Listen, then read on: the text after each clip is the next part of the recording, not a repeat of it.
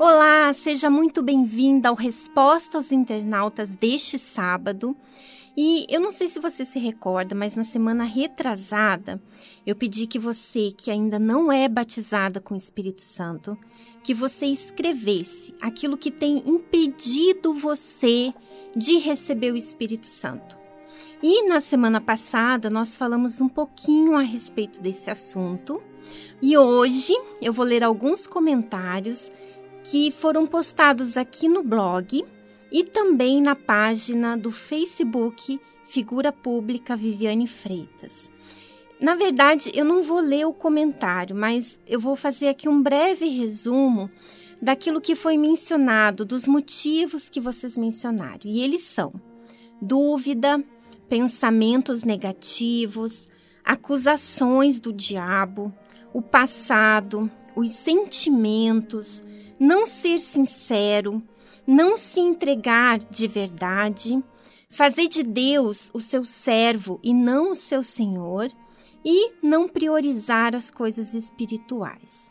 Bom, descobrir o porquê já é um grande passo.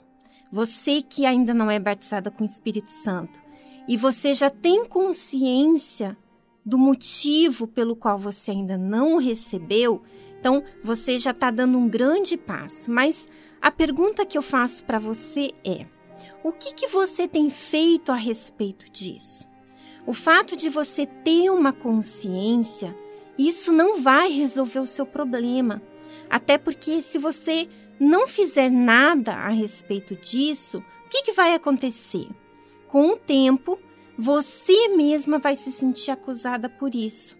Ou seja, você sabe que precisa mudar, mas você não faz nada em relação a isso. E é claro, o diabo, ele vai aproveitar a oportunidade dele e ele vai começar a lançar pensamentos de que você não é de Deus, que não tem salvação para você, que você nunca vai ser batizada com o Espírito Santo, que você é uma fraca.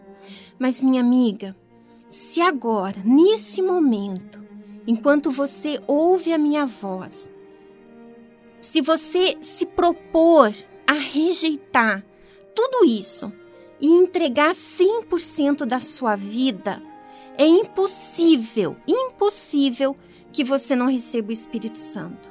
Mas essa entrega, ela tem que ser 100%. Não pode ser 99% e você reter esse 1% aí com você. É esse 1% que está impedindo você de receber o Espírito Santo. Ele tem que ser o seu maior amor.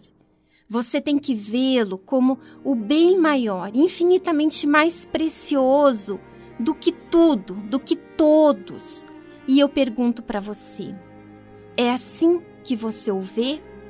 Como você vê o Espírito Santo? O que, que ele representa para você? Faça aí agora uma análise da sua vida e responda para você mesma. Veja o que diz em 2 Crônicas, capítulo 16, versículo 9. Quanto ao Senhor, seus olhos passam por toda a terra, para mostrar-se forte para com aqueles cujo coração é totalmente dele. Você prestou atenção? Ele se mostra forte com aqueles cujo coração é totalmente dele. Minha amiga, os olhos do Senhor, eles passam por toda a terra. Ele conhece você. Ele sabe quem você é, além das aparências. E Deus, ele não é injusto.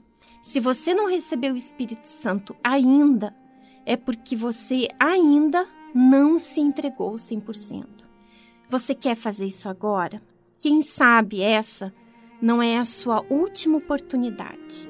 O Espírito Santo, ele não é sentimento, não espere ficar sentindo nada. O Espírito Santo é uma decisão de entrega, de obediência à vontade dele. É um compromisso que você faz em colocar a sua vida totalmente à disposição dele. Eu lembro que quando eu cheguei na igreja, eu cheguei completamente endemoniada. Mas eu nunca cheguei a manifestar com demônio. Sabe por quê? Porque o que me libertou foi a minha decisão de abandonar o pecado. E a minha decisão de fazê-lo Senhor da minha vida foi que fez ele vir sobre mim. E se essa é a fé que está aí dentro de você, então eu vou terminar aqui agora e você vai reservar esses próximos minutos para você ficar a sós com Deus.